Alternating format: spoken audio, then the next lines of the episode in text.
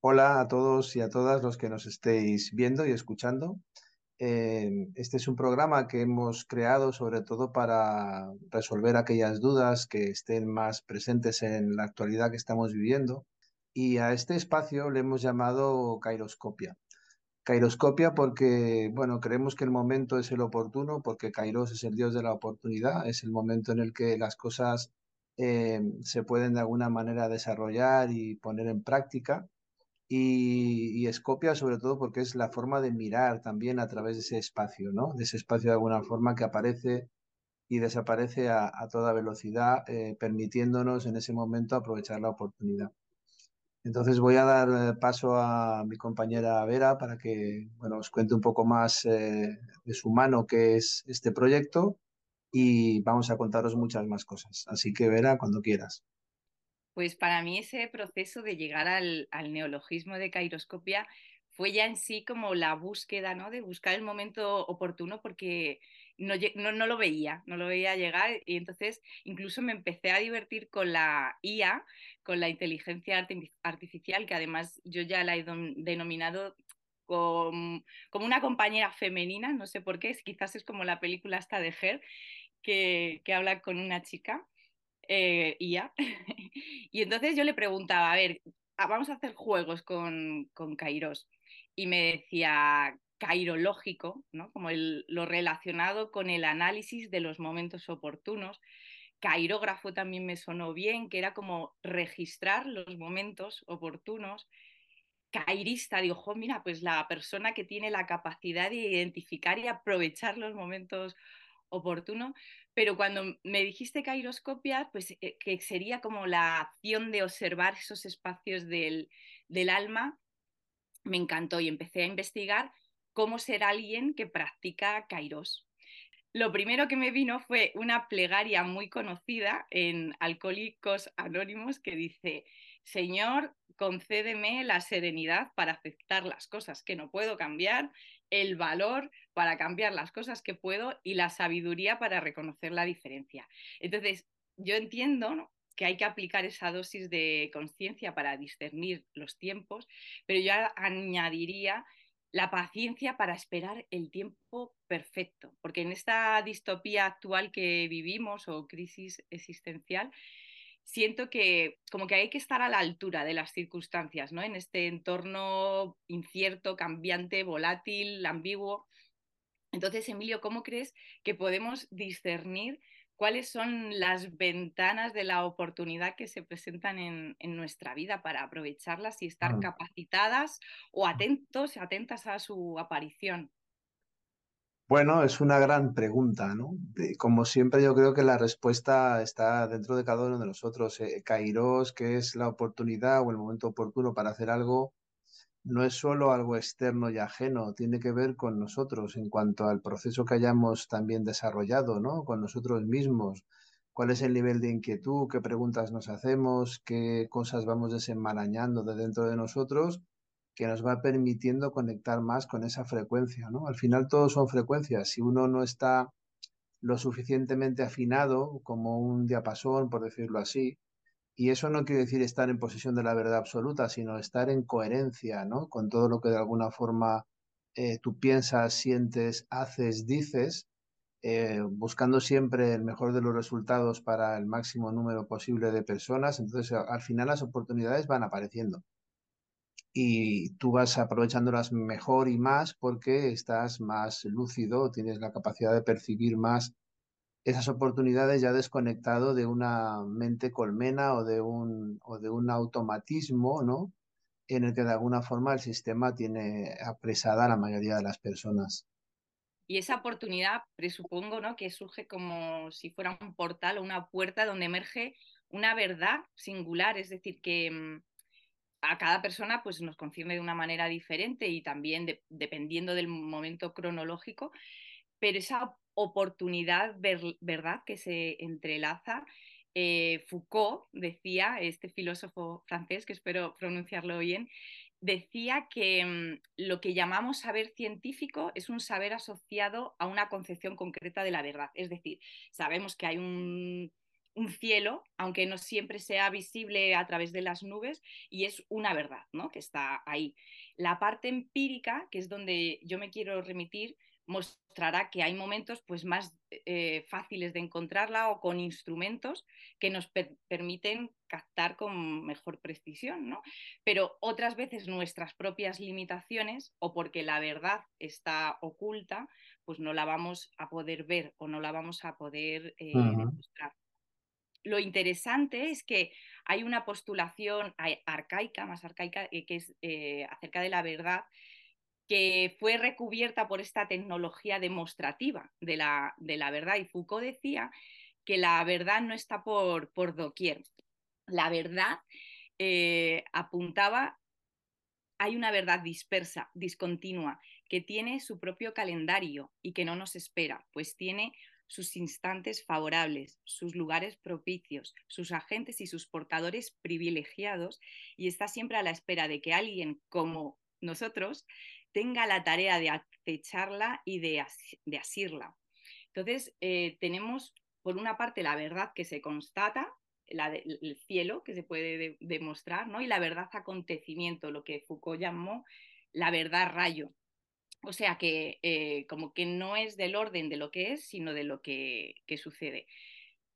Entonces, una verdad que observamos rápidamente como un rayo ligada a la ocasión, es, ahí donde entra Kairos, el, momento adecuado. Entonces, Emilio, ¿por qué crees que este es el momento? ¿Qué verdades nos están siendo ocultas y, que nos gustaría tratar aquí en Kairoscopia? Bueno, eh, has dicho algo que es eh, muy, muy relevante, ¿no? Porque al final esa verdad que tú refieres a ese cielo, ¿no? Que todo el mundo de alguna forma entiende como una verdad porque está ahí, se ve, aunque no se pueda tocar, pero sí se ve, eh, también es una verdad consensuada. Es decir, cuando algo de alguna forma se consensúa con una inmensa mayoría de mentes y con una inmensa cantidad de personas que convencionalmente convienen que eso es así, también le están dando forma, es decir, también están conformando algo en la realidad porque se está impactando con la mente de una inmensa cantidad de personas, ¿no? Eh, podríamos hacer la analogía de un sueño, ¿no? O sea, uno puede estar en un sueño y de pronto todo es eh, evanescente, nada es fijo, nada está más o menos en su sitio, sino que hay cambios de escenario, de personas, está menos consensuado, es decir, es algo mucho más personal, es algo que tiene que ver contigo mismo y es tu verdad también, pero no tiene por qué ser compartida con los demás, ¿no? Esta sería un poco la diferencia entre, entre una y otra, por decirlo de alguna forma, ¿no? Eh, el momento ahora, bueno, pues porque también todo ese consenso que se está dando en cuanto a que hay una era de acuario, que hay un crecimiento, que hay una apertura, que la gente toma más conciencia, que lo que se ve fuera se ve más claramente que es un decorado en muchas ocasiones, porque el sistema ya cada vez tiene menos recursos y es muy repetitivo y entonces llega un punto en el que ya hay cosas que no calan. Está generándose un momento kairos también debido a todo ese impacto de la energía y de las personas que están haciendo que la balanza también esté cambiando por el motivo que sea, ¿no? Entonces todo eso nunca va aislado. Por eso decía antes que todo depende de varios factores para que ese momento se pueda dar. No es solamente un, deseo caprichoso del dios, que también, porque es juguetón, pero también tiene que ver mucho con el momento en el que puede aparecer para que de alguna forma sea aprovechado, ¿no? Y también tiene que ver muy personalmente con tus momentos de intuición. Si uno está más afinado, eh, sus decisiones pueden ser más acertadas porque se deja guiar más por el corazón y por el instinto que por programas preinstalados en la mente, ¿no? Entonces todo eso también depende desde el lugar en el que estás accionándote. Me gustaría hacer esa referencia mitológica e histórica para que las personas, eh, cuando se, cuestionen por qué las cosas suceden cuando suceden, sepan que Kairos era la manera de, en que conceptualizaban en, la antigua Grecia no solamente el momento adecuado, oportuno, sino el, tiempo significativo vivido, ¿no? Como un tiempo puro, personal, lo que a cada persona le ha ido conformando y el significado también que, le da a lo que sentimos o a lo que hacemos o dejamos de hacer, ¿no? Entonces, como apunte, en la teología cristiana se la asociaba como el tiempo de Dios, o el momento señalado en el propósito de Dios.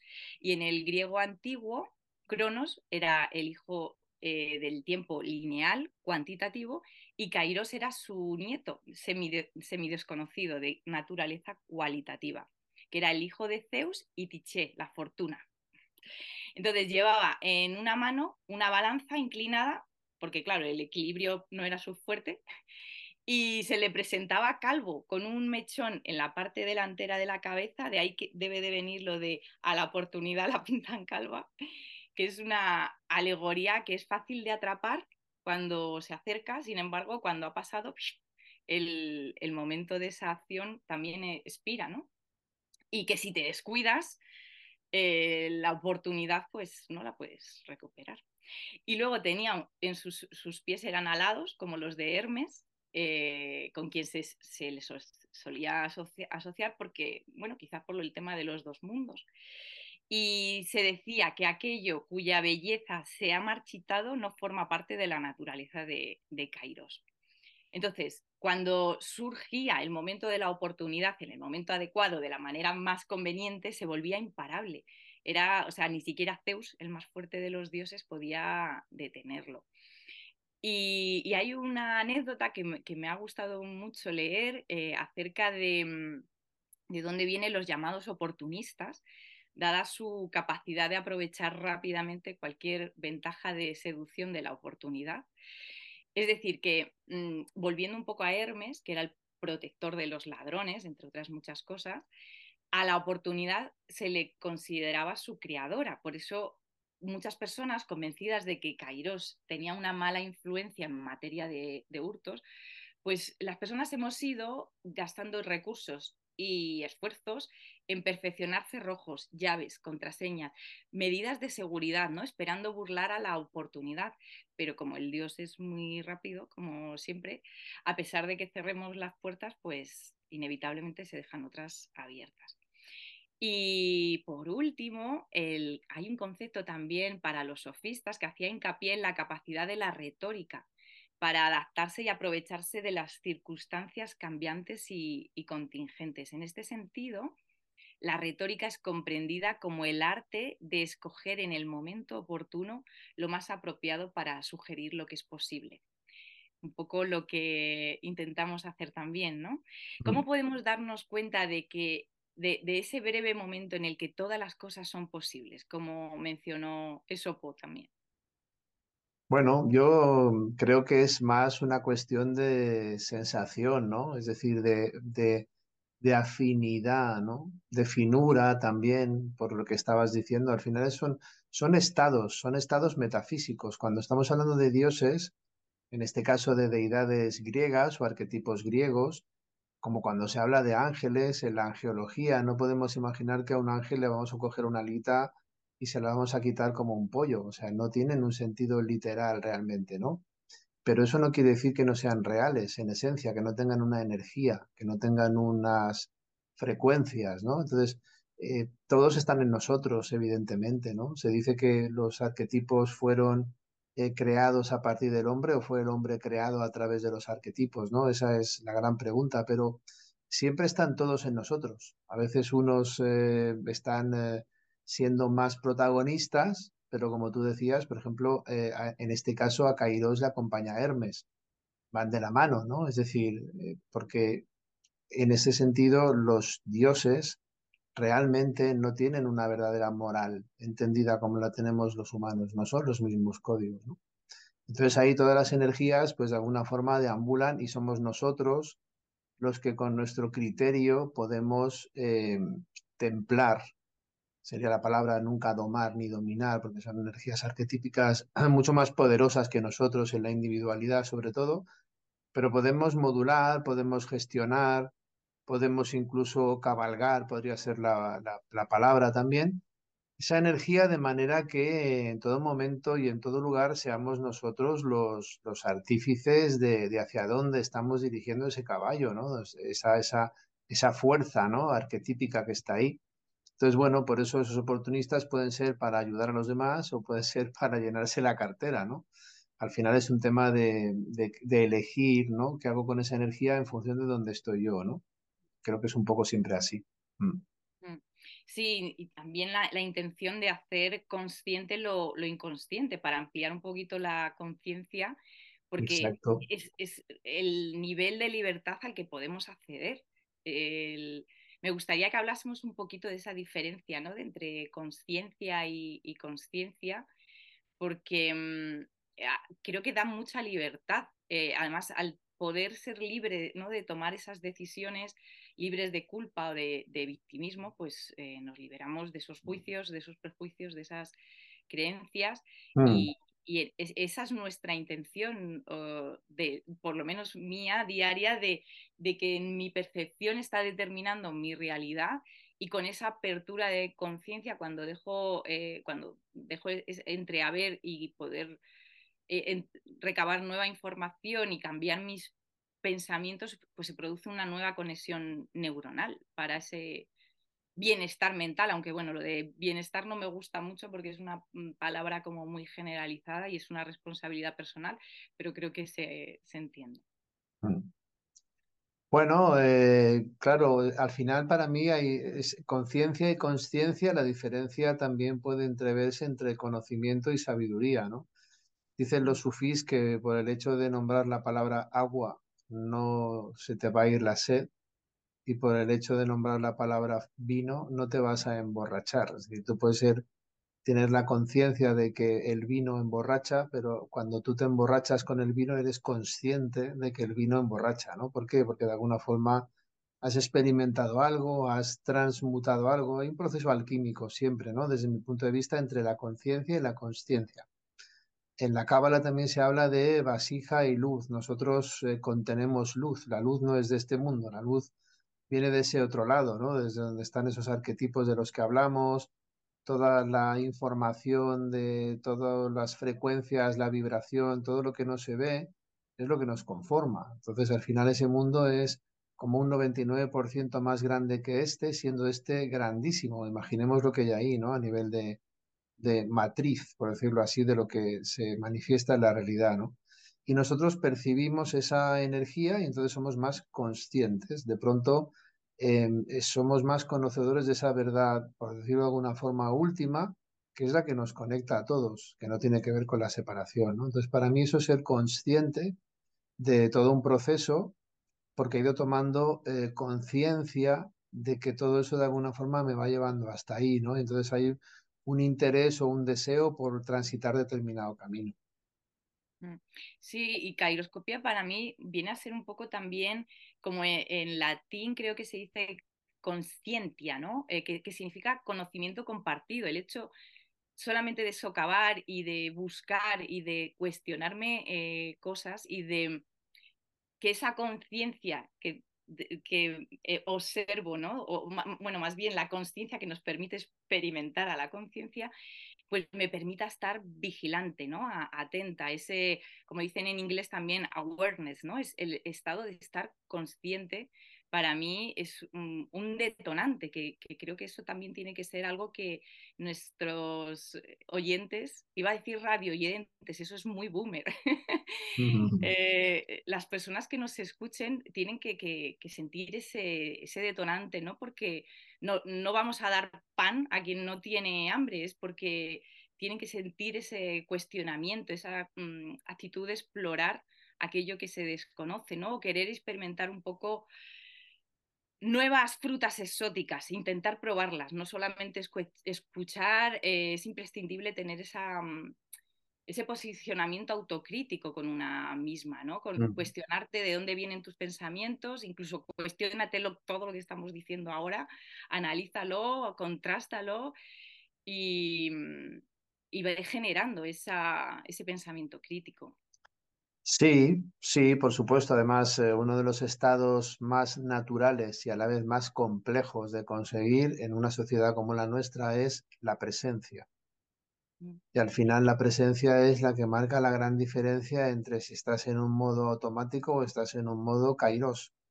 El modo automático es cronos, es decir, pasa el tiempo, yo estoy ahí, y en el otro modo, que es el modo presencia, yo estoy atento, atento a las oportunidades que se pueden presentar a mis movimientos internos, porque evidentemente soy humano, si hay eh, tristeza, si hay desazón, si hay preocupación, hay que analizar y explorar todas esas eh, sensaciones porque obedecen a algo nuestro que tiene un origen en un programa. Y eso es lo que realmente va a hacer que cuando todos esos programas vayan eh, desinstalándose o por lo menos siendo identificados cada vez que aparecen, o los budistas dicen prestar atención y darse cuenta, que también es otra forma de, estar ahí presente, eh, vamos a ser más capaces cada vez de conseguir buenos resultados, obviamente. Y en Cairoscopia vamos a hablar de eso, aparte de que esa sea la esencia, va a haber herramientas de todo tipo. La idea es transitar por diferentes culturas ver qué herramientas y qué eh, tecnologías y qué puntos de vista respecto a su cosmología tenía cada, cada cultura y eh, entresacar pues eh, lo más útil de cada una de ellas, viendo además que hay grandes paralelismos ¿no? entre unas y otras, ¿no? independientemente de sus religiones, en sus esencias más esotéricas los conocimientos son básicamente los mismos pero no han estado al alcance de nosotros como lo están ahora, tanto como lo están ahora, y nosotros la intención es sobre todo divulgar también todo esto para conseguir esos estados y esos resultados, ¿no? Y tener cada vez más conciencia y ser más consciente. Sí, además de esas posibles mesas redondas o, diálogos, eh, las personas que nos escuchen será porque así también han sentido que es su momento más oportuno, ¿no? Y también se sienten preparadas para abrirse a esas otras realidades.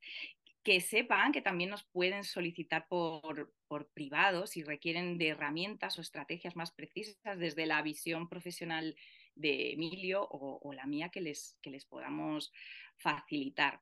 Eso ya lo iremos como desglosando poco a poco, dentro de, esas misiones eh, o, visiones de Cairoscopia, estuve también viendo y analizando que, desde dónde tendría que nacer ese, ese núcleo.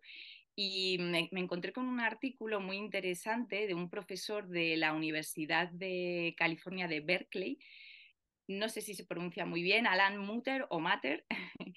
eh, elaboró como una lista mm, de, citas importantes para los estudiantes de periodismo. Y me, gusta extrapolarlo aquí porque em, os voy a mencionar mm, tres de ellas. Una era, aflige al que esté cómodo y conforta al afligido. ¿no? Es como mantener bajo lupa a los grandes poderes, mientras que Mm, se observe como con compasión a los marginados en la sociedad. Hay esa intención soterrada ¿no? de, movilizar al que esté un poco cómodo.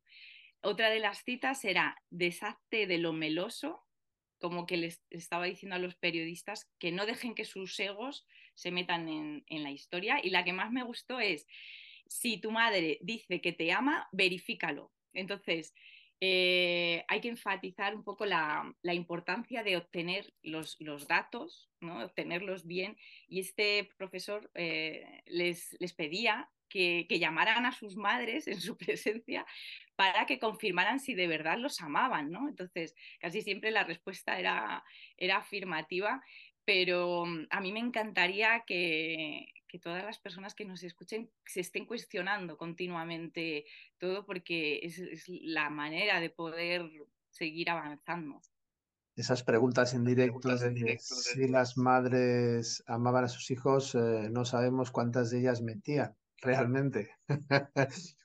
Ya tendría que ser la verdad, el rayo o la verdad. Exactamente, por poner un toque de humor, la verificación eh, si no, se, si no se hace de una fuente diferente y se hace de la misma fuente, nos va posiblemente a llevar a la misma información, ¿no? Entonces, eh, quizá aquí habría que preguntarle al padre, oye, papá, mamá me ama.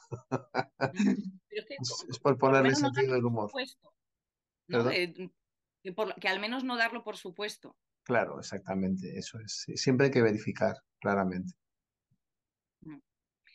Entonces, Cairoscopia va a promover ese proceso de autoconocimiento, de transformación en esta metamorfosis actual que estamos viviendo como una crisálida necesaria para evolucionar, para cuestionarnos nuestras creencias ¿no? y aprender una nueva manera de comprender la, vida. Eh, a mí me gustaría, mm, he encontrado también un, poema muy bonito de Tada Chimaco y, me gustaría finalizarlo con, con, ello. No sé si quieres hacer algún apunte más. Sí, bueno, simplemente reforzar lo que tú ya has dicho y lo que hemos estado transmitiendo. Si, si bien es cierto que, que la idea es que sea un programa multifuncional, ¿no? Una forma de transmitir eh, conocimiento e información, pero también para que cada uno la cuestione, como estabas tú diciendo antes, y que sea un espacio abierto donde también, eh, bueno, pues podamos eh, recibir las inquietudes de las personas que quieran comunicarse y podamos responder de la mejor forma a, a todo eso que de alguna forma nos, nos pregunten, ¿no? Básicamente eso y nada, y que muchas gracias por, todo el eh, programa y por las preguntas y las exposiciones. Pues vamos con el canto de Kairos a buscar ese momento oportuno, tan esquivo, que dice así. Con la mirada fija, mordiéndome los labios, atravieso el universo inmutable. Nadie me ve acercarme. Con mis largos mechones sueltos al viento, soy la rapidez. Más bien una distancia que desvía. Solo después que paso, todos me notan y desde atrás me llaman. Nunca me doy la vuelta, no detengo mi pie por ningún ruego. Piensan que en mi carrera no hallaré obstáculos, pero me asombra mi propia piedad. Acelero, me voy, evocando solo remordimientos en medio del universo. Pero el hombre no sabe que yo, esa a la que llaman buena suerte, soy un remordimiento en fuga. Muy bonito, la verdad es que es muy poético y refleja muy bien eh, la energía de Kairos. Como es tan efímero, hasta se me ha caído el, papel, es todo tan...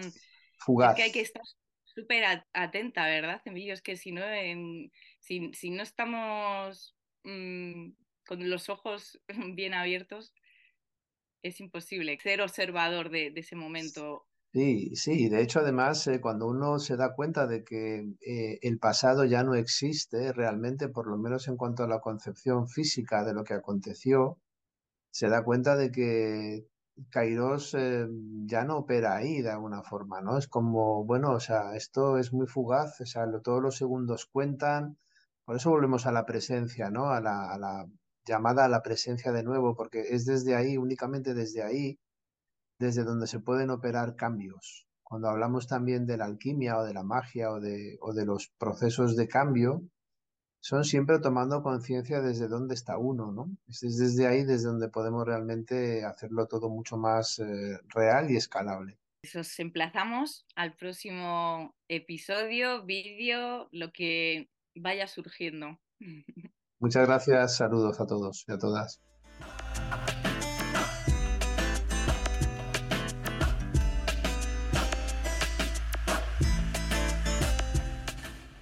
Kairoscopia.